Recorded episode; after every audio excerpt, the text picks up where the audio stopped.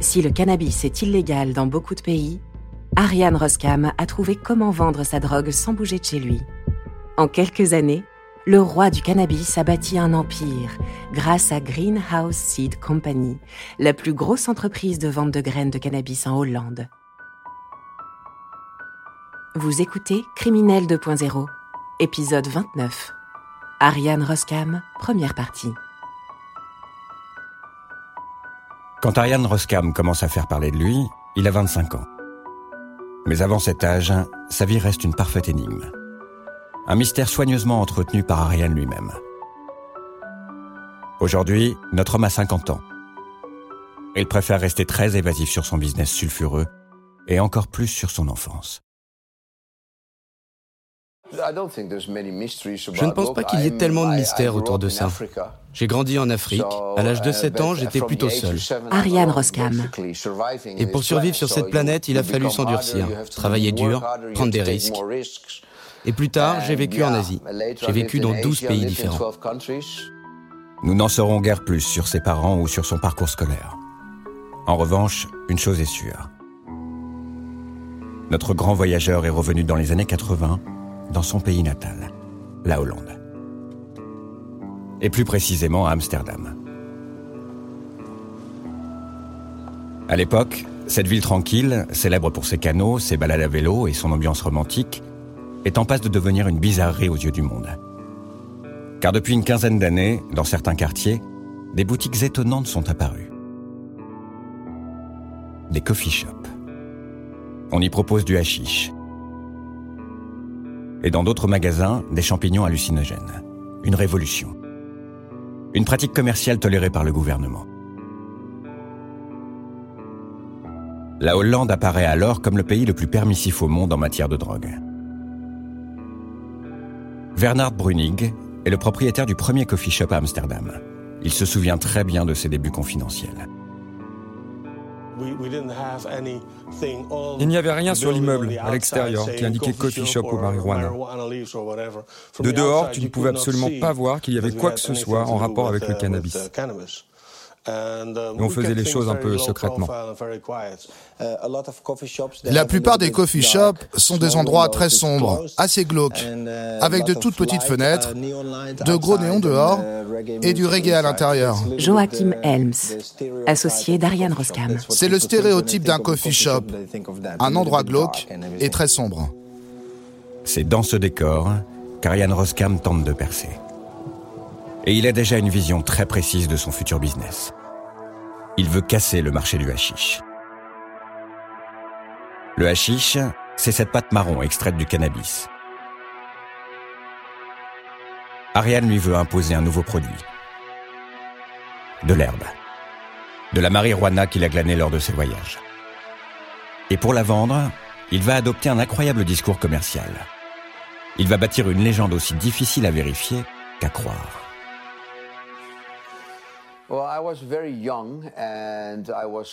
J'étais jeune et je faisais un trekking en Thaïlande avec mon sac à dos. Ariane Roskam. Um, et j'ai rencontré un très vieux docteur. Un guérisseur à la fin des années 70. Il soignait les héroïnomanes avec de la marijuana. Et je me suis dit, c'est impossible. Il est complètement fou. Mais j'avais 17 ans, j'étais très jeune. Je suis resté un jour, deux jours, et finalement une semaine entière, à regarder cet homme, et quand je suis parti, il m'a donné ses graines. Et il m'a dit, ces graines renverseront les gouvernements dans le futur. Elles sont très puissantes, très bonnes. Une marijuana prétendument révolutionnaire qu'il va modifier en laboratoire grâce à des botanistes et des techniques modernes. Son but Obtenir une herbe très concentrée en THC, le principe actif du cannabis. Le docteur Debourg, un addictologue français, reçoit tous les jours dans son cabinet des consommateurs de cannabis.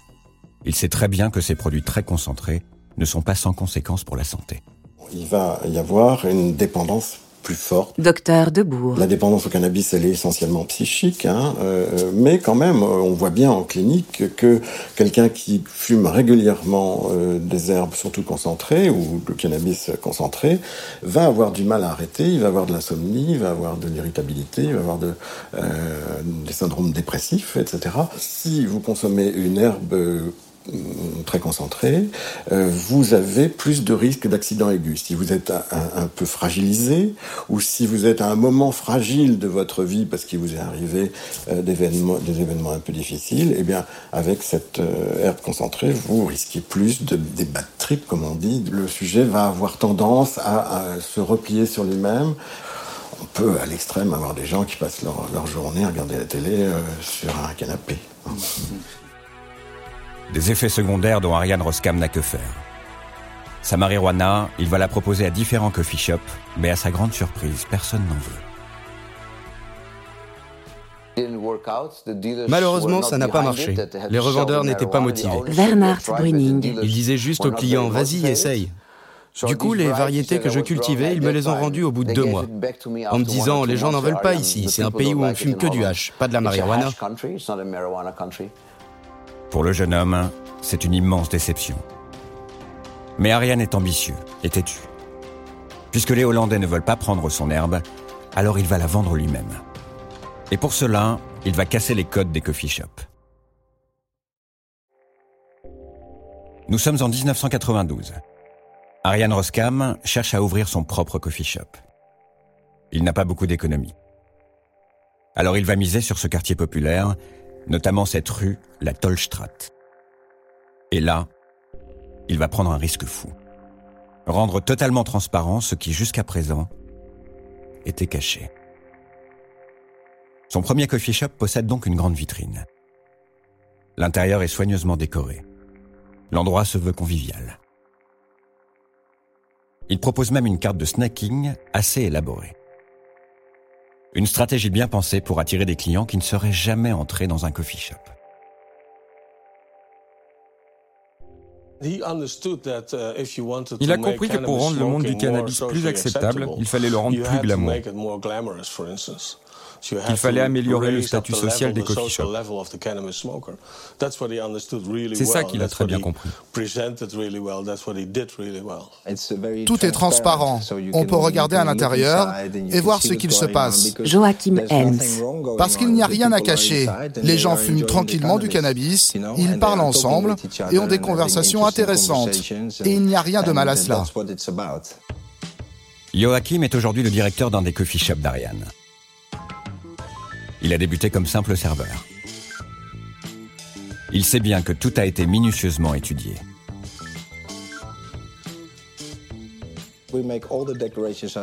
Nous faisons toutes les décorations nous-mêmes. Depuis le début, Ariane a tout pensé. Les tables, l'éclairage, tout ce que vous voyez a été fait à la main et créé par Ariane et sa femme Brenda. Et c'est une énorme différence avec les autres coffee shops. Et il existe une autre différence et pas des moindres. Ariane Roskam est un excellent commercial. Alors il va faire de son coffee shop une marque, avec un nom, Greenhouse, et un logo, du jamais vu. Le marketing débarque dans l'univers des fumeurs de joint. Il représente un changement dans de, ce, ce, marché. Docteur Bokaout von Scholling, chercheur en sociologie. Qui était petit, babacool à l'origine, et maintenant c'est commerce. Ariane est assez futé pour se dire qu'il doit proposer le plus beau des coffee shops. Derek Bergman, journaliste. Le logo le plus travaillé puisque les autres coffee shops n'ont même pas de logo. Je pense qu'il a tout anticipé en se disant je veux être le meilleur et ça rapportera. Ariane veut que le nom de Greenhouse dépasse les frontières du pays. Alors il va avoir une idée qui va booster ses ventes. Participer à la Cannabis Cup. Il s'agit d'un concours hallucinant. Une compétition qui serait immédiatement interdite si elle se déroulait en France. Car la consommation de drogue y est non seulement prohibée, mais aussi dangereuse pour la santé. La Cannabis Cup récompense, entre guillemets, les meilleurs coffee shops, meilleures herbes, meilleurs hashish. On y trouve tout ce qui peut se fumer sur Terre. C'est le rendez-vous incontournable des fans de joint.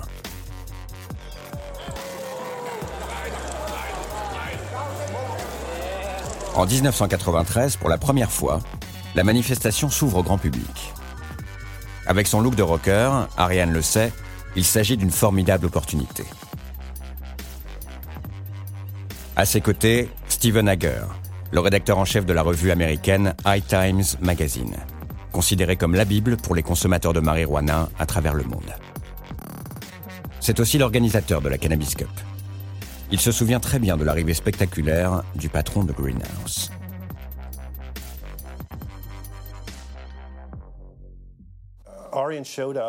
Ariane est arrivé et il a placé un petit bar avec de la bière gratuite dans la salle que nous avions. Steven Hager, ancien rédacteur en chef au High Times Magazine. Il les a distribués et il est venu me voir et m'a demandé Qu'est-ce que je peux faire pour t'aider? De quoi as-tu besoin? Il aurait fait n'importe quoi pour se rendre utile. Non seulement Ariane cajole le public, mais il va en plus chouchouter les membres du jury. Une idée très astucieuse.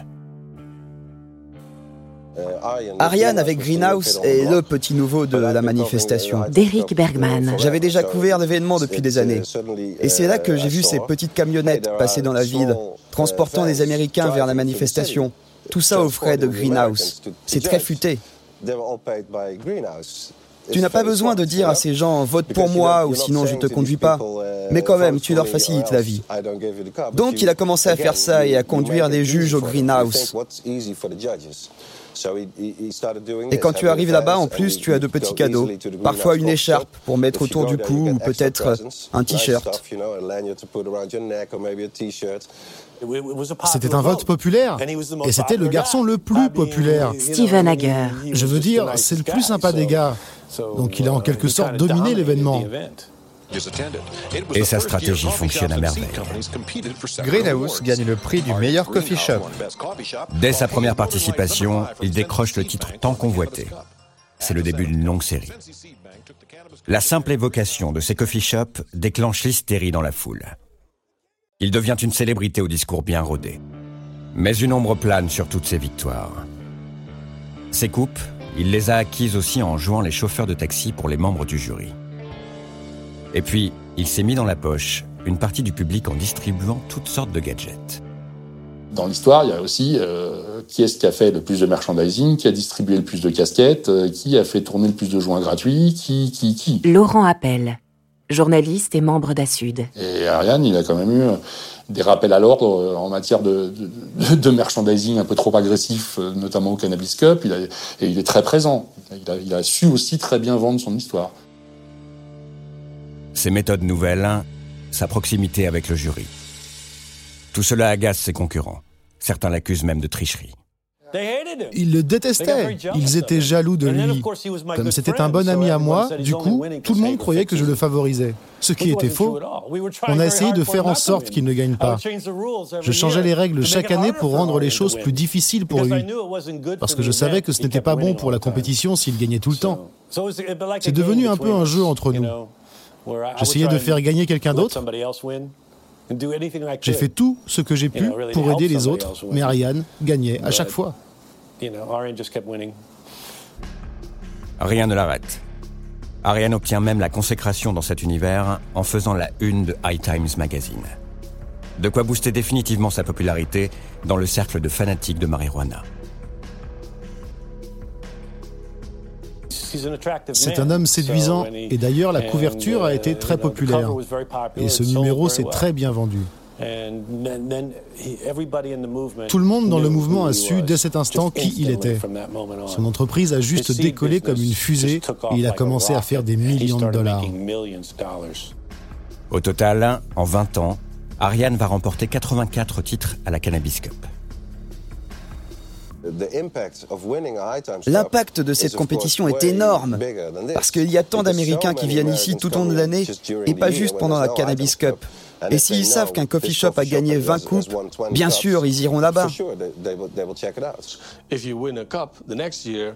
Si tu gagnes une coupe, l'année suivante, tu fais quelques millions supplémentaires avant tes graines. C'est une formule qu'Ariane a découvert. Avoir un très bon coffee shop, un très bon produit, participer à la Cannabis Cup et vendre l'herbe, et donc ramener encore plus de clients dans ton coffee shop qui vont venir pour acheter, etc. etc. C'est un véritable cercle sans fin. Et à chacune de ces victoires, Ariane rapporte ses précieux scoops dans ses boutiques. Champion du monde encore.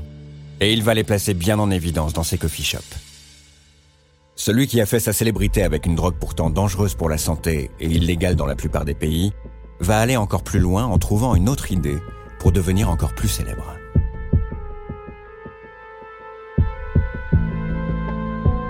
Vous venez d'écouter Criminel 2.0. Si vous avez aimé ce podcast, vous pouvez vous abonner sur votre plateforme de podcast préférée et suivre Initial Studio sur les réseaux sociaux.